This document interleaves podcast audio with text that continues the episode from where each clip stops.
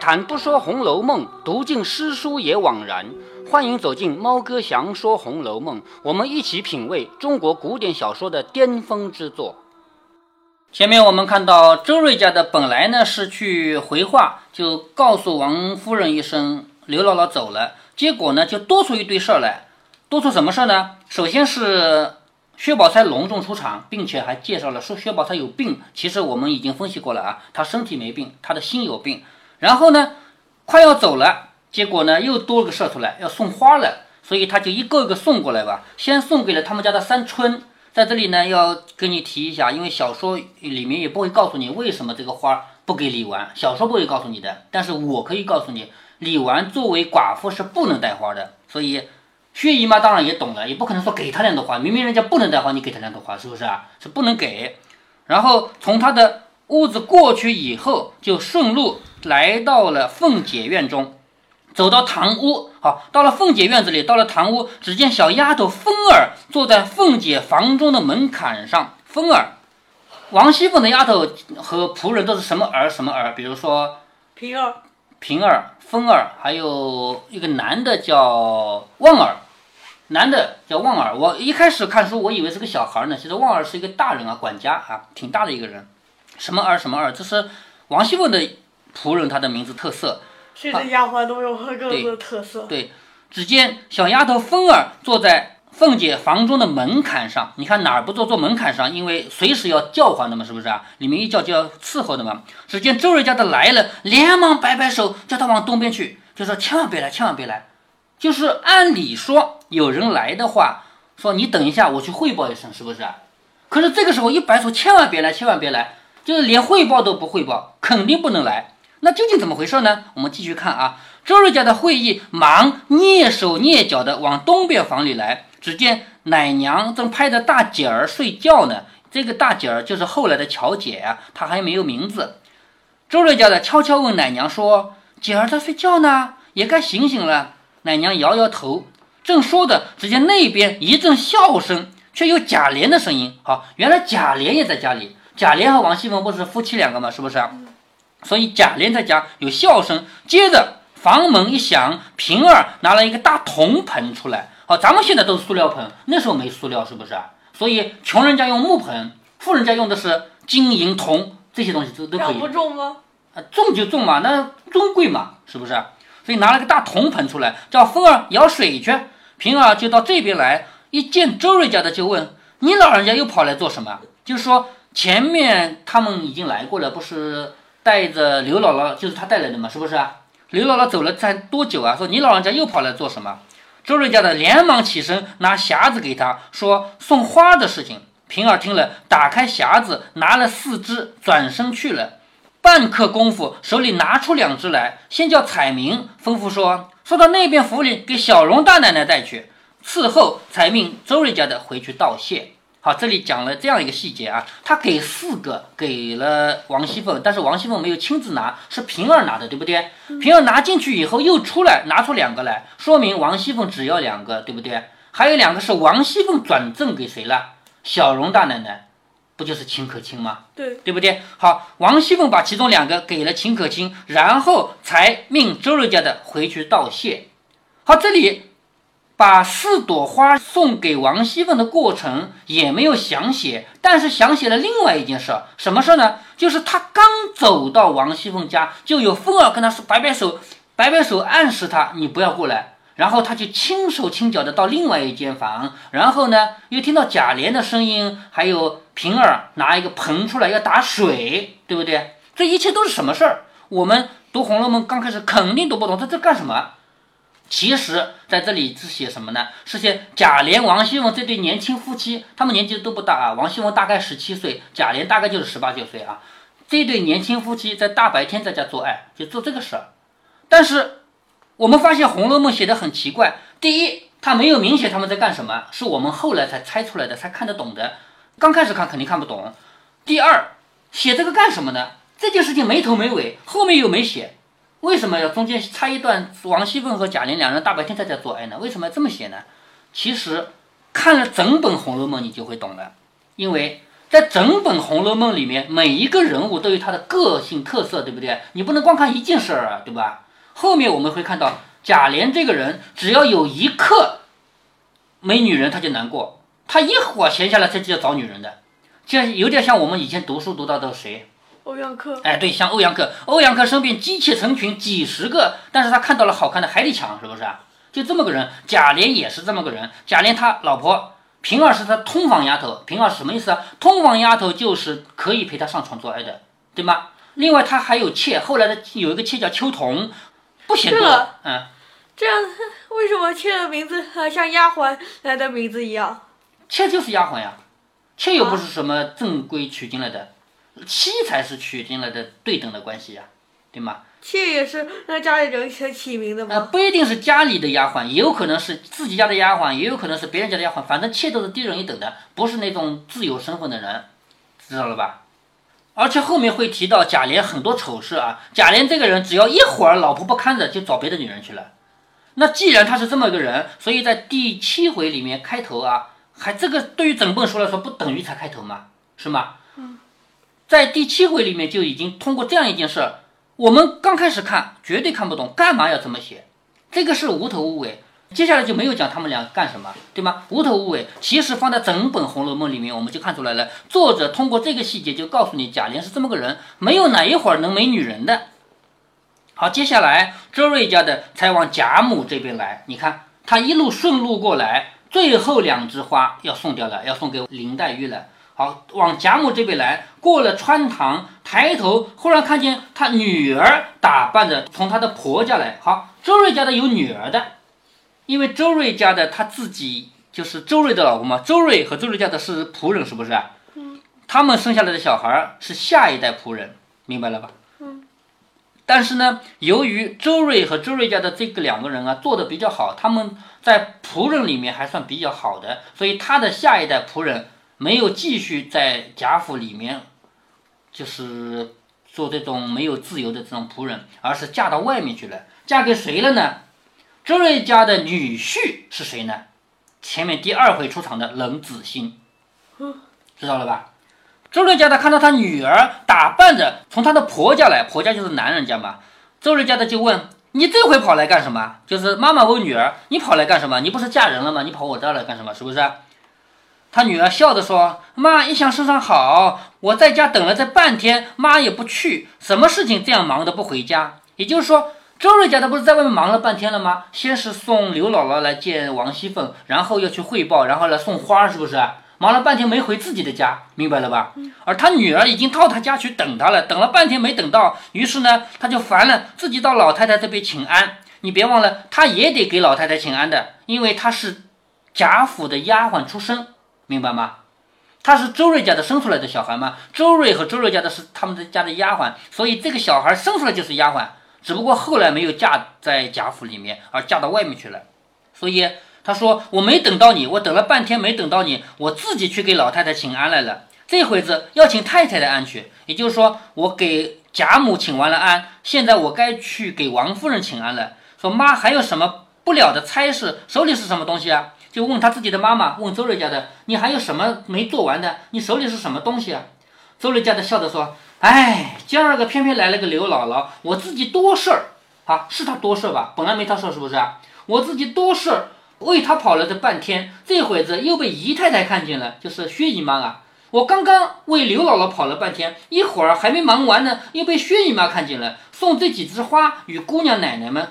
这会子还没送完呢，你这会子跑来，一定是有什么事儿。也就是说，你没事不会往我这跑，你究竟什么事你跑来了？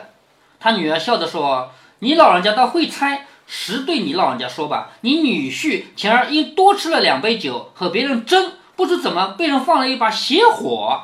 什么叫放邪火呢？就是有人使坏，有人暗地里说你的坏话，叫放邪火。他因为多吃了几杯酒啊，跟别人争，争来争去，又被人放了一把邪火，说他来历不明，告到衙门里，还要递解还乡。什么叫递解还乡呢？就是说你这个人犯法了，犯法以后给你带上枷锁，把你送回老家去。这叫递解还乡，所以我来和你老人家商议商议，这个情分求哪一个可以了事儿呢？你看，她的老公也就是周瑞的女婿，周瑞的女婿，这里我剧透一下，就是冷子兴，后面会提到啊，就是冷子兴在外面跟人家闹，闹了以后呢，被人家告了一状，告到衙门去以后，衙门里判什么？判要把他给递解还乡，要把他抓起来送回老家去。那这个事儿该怎么办呢？你别忘了前面在第四回我们看到，薛蟠打死人命这么大的事儿都没事儿，对不对？所以他们贾府的丫鬟嫁出去的女婿。有点小事儿，他们也能摆平，明白了吧？所以，但是他不能说自动摆平嘛，他得来找人帮忙。所以，周瑞家的他的女儿跑来就是找人帮忙的，说找一个可可以帮得上忙的人，帮我把这个事儿给摆平了。周瑞家的听说，我就知道呢，这是什么大不了的事儿？你去回家等我，我给林姑娘送了花就回去。这个时候，太太和二奶奶都不得闲儿，你回去等我，这有什么？忙成这个样子，你看他说话说的。这么吃官司的事情，在他一个仆人眼里也不算事儿。你要知道，如果是王夫人和王熙凤说这个话，大概也是很有底气的吧？这算什么事情啊？你回去等我，我来摆平，对不对？可是周瑞家他是什么人啊？他只不过是个仆人，是不是？连仆人都是这个口气，什么什么事情啊？有什么了不起的？你回去等我，我来给你摆平。也就是说，吃官司这种事情，在他们仆人眼里就不算什么事儿，明白了吧？对于贾府来说，也就是相当于咱们站在民间立场说，就这样的人家大富大贵人家就是横行霸道的嘛，有什么事搞不定的，是吗？女儿听说了，便回去了，又说：“妈，好歹快来。”周瑞家的说：“是了，小孩家的没经过什么事儿，就急成你这样了。就说你这么年纪轻轻的，你没经历过的事情，这么点事情你就急成这个样子。”说的就到黛玉房中去了。好，这一段插在里面。对于全书来说也没有太大的作用，他并没有说后面还讲周瑞家的女婿怎么怎么样了，没提，后面也不提了。那为什么这儿要插这一段呢？就是想要告诉所有读者，贾府这样的大家贵族他们是不干净的，他们会干预司法。按理说有两人打架，谁犯了法就让官府去判嘛，官府判下来谁犯法就是犯法吗？可是现在是按照事实来判的吗？不是，不是按什么判的？怎么说呢？现在就看谁有后台嘛，是不是啊？我打死人都可以了事的，像薛蟠这样的打死人都没事的，是不是啊？所以像冷子兴那样种，只只不过是打一架而已，有什么了不起？是不是啊？所以在那个年代。出了什么官司，不是说按照事实来判的，而是按谁的后台大来判的。在这里，作者明明在写送宫花，就是周瑞家的把十二枝花一个个送过去，明明在写这个，偏偏要腾出手来写这么一个细节，就是想告诉所有读者，贾府他们家是干预司法的，其实他们家不干净，明白了吧？谁知这个时候，黛玉不在自己房中，却在宝玉房中在解九连环呢。九连环见过没有？见过，见过的吧？哎，他们两个人在那玩九连环。周瑞家的进来说：“林姑娘，姨太太昨我送花与姑娘带来了。”宝玉一听说，就说：“什么花？拿来给我。”好，贾宝玉这个人的性格就是这样的，是吧？什么花？拿来给我看看。一面早伸手接了过来，开匣子看，原来是用工制的纱堆出来的新巧的假花儿。黛玉就只对着贾宝玉手中看了一看，你看两个人性格一下子对比出来了。贾宝玉说什么花给我看看，是不是？而林黛玉是什么拿都不拿的，看看你手里的花哦，这样的，是不是？两人性格是不是截然相反的？林黛玉只是就着贾宝玉的手看了看，就说是单送给我一个人呢，还是别的姑娘都有呢？这是。林黛玉的问话，林黛玉这个人心比较细，他会问这些话的。你看前面的人有没有问过这个话？没，没有，都没问，是吧？只有林黛玉，她的心特别细。她问：是单给我一个人呢，还是别的姑娘都有呢？周瑞家的说：各位都有了，这两只是姑娘的了，就是别人都有了，这两个就是你的。林黛玉冷笑道：你看，冷笑，她冷笑说什么？她说：我就知道，别人不挑剩下的也不给我。好，这就是林黛玉说的话。你不是最后两个才给我的吗？是不是？那别人没挑剩下也不会给我呀。这就是林黛玉对于拿到两枝花以后的表现。你还记得前面的人什么表现吗？说谢谢你替我谢谢薛姨吗？是吗？嗯。你毕竟是人家送你两枝花呀，不送你的话，你也不能问他要花，是不是？对吧？好，我现在送一个东西给你，你没有说谢谢人。既要谢谢薛姨妈给你花，你也要谢谢周瑞家的这么远送过来，是不是？两个人你都要谢。可是林黛玉两个都没有谢，她说别人挑剩的才给我，这个话说的难听吗？是不是？嗯。所以我们前面就说过了啊，林黛玉和薛宝钗放在一起对比，林黛玉的内心是比较高洁的，高是高贵，洁就是纯洁。她的内心是高洁的、高贵、纯洁的，但是他的缺点是什么？缺点是内心有什么全表现出来了，是不是？明白吗？按理说，你说如果是薛宝钗，他会说这种话吗？不会，不会。所以前面我们提到过，他们两个都是优点和缺点集于一身的。林黛玉的优点是内心高洁，缺点是全部说出来了，是吗？薛宝钗的缺点是她内心和表现的不一致。但他的优点是说出来人家都喜欢，对吧？前面我再三提醒你注意，他是顺路送过来的，他没有说挑着我先给谁先给谁，剩下两个给你，没有吧？是吗？嗯。所以在这里呢，我们要提出来啊，就是林黛玉这个人，原来就是这样子，我对对，林黛玉这个人，我们从内心我们是欣赏她的，她这个人有很多优点，而且她活出了真正的自我个性。但是说实话，这样说话确实。把人都得罪光了，是不是啊？你把内心真实想法都说出来了，所以别人听着就不舒服嘛。周瑞家的听着一声也不言语，这个话周瑞家的怎么回答？说是我送他们最后一个送给你的，能这么说吗？没有，没办法，是吧？他说别人不挑剩的也不给我，周瑞家的就一声也不能声。宝玉就问周姐姐。你做什么到那边去了？就是你不是说从薛姨妈那里拿了几枝花过来送人吗？是不是？那你干什么到薛姨妈那边去了？周瑞家的说太太在那里，因回话去了，姨太太便叫我送来了。也就是说，我是到那边去找太太的，找王夫人的，正好姨太太叫我把花送过来。宝玉说：“宝姐姐在家做什么呢？怎么这几天也不到这边来？”好，他顺口就问了一声：“宝姐姐在那边干什么？怎么几天不过来了？”周瑞家的说身上不大好呢，就是生病。宝玉听了，便和丫头们说：“谁去瞧瞧？”只说我和林姑娘打发了，请姨太太姐姐安。问姐姐是什么病，现在吃什么药？论理该我亲自来的，就说我从雪里来，也着了些凉，过天再来看看吧。好，这个话什么意思呢？就是说贾宝玉听周瑞家的说，薛宝钗之所以不来，是因为身上有病。那贾宝玉必须表现说：“我关心他，你人家有病，你总得关心吧，是不是？”那他怎么表现的呢？他对身边人说：“你们谁过去说一声，就是我不自己过去了，你们哪个人过去说一声？说什么呢？说只说我和林姑娘要打发了来请姨太太和姐姐的安，就是我和林黛玉两个人啊，是要来给姨妈和姐姐请安的。姨妈就是薛姨妈，姐姐就是薛宝钗，是要给你们请安的。说要问姐姐是什么病。”现在吃什么药？论理呢，我应该亲自来。就按道理说，我应该亲自来，不能派一个人来。但是呢，你们就说是我刚放学回来，也着了些凉。就是我上学也不是白上的，上上学还着凉了，是不是？我刚从学里回来，也着了些凉。过天我再来看吧。所以这个话交代了以后，他手下自然就有丫头去把这些话说给谁听啊？就说给薛姨妈和薛宝钗听，是不是？说的。欠血便过去了。这个欠血的欠啊，是多音字，也可以念西。作为人名要念欠。欠血便过去了。周瑞家的自去无话。好，到这儿为止。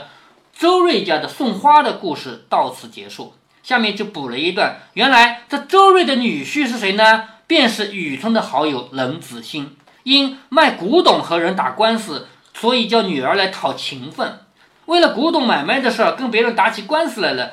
打官司以后，按理说谁有理谁没理，让官府去断吧。不行，他是贾府人家仆人的女婿，所以呢，就叫他老婆来讨情分，就讨人说话。周瑞家的仗着主子的势力，也不把这些事放心上。晚间是求求凤姐儿，便完了。好，在这里根本就没有提怎么求凤姐，就说这个是小事一桩。这种事情对于贾府这样的大家族来说，根本就不叫事儿，所以提都不用提。我们可以想象，接下来肯定是在王熙凤的干预下面，这件事情就了结了，肯定是冷子兴赢了，对不对？但是作者提都不提了。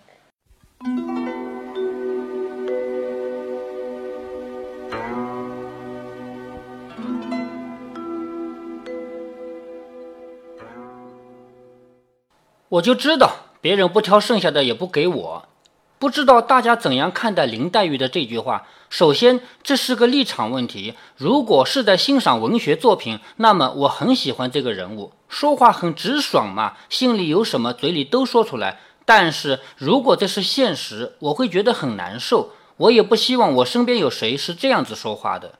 远的不说，就说周瑞家的吧，他是一个仆人，地位低下，所以林黛玉给他气受，也只能忍着。猫哥，我记得老版本的电视连续剧在这里给了周瑞家的一个镜头，也就是林黛玉说：“别人不挑剩下的也不给我。”这个时候镜头切换到了周瑞家的面前，给了他一个脸部特写，一个表情，也就是周瑞家的听到这个话，其实心里是不舒服的，只不过他作为仆人，他不可以有什么表态嘛。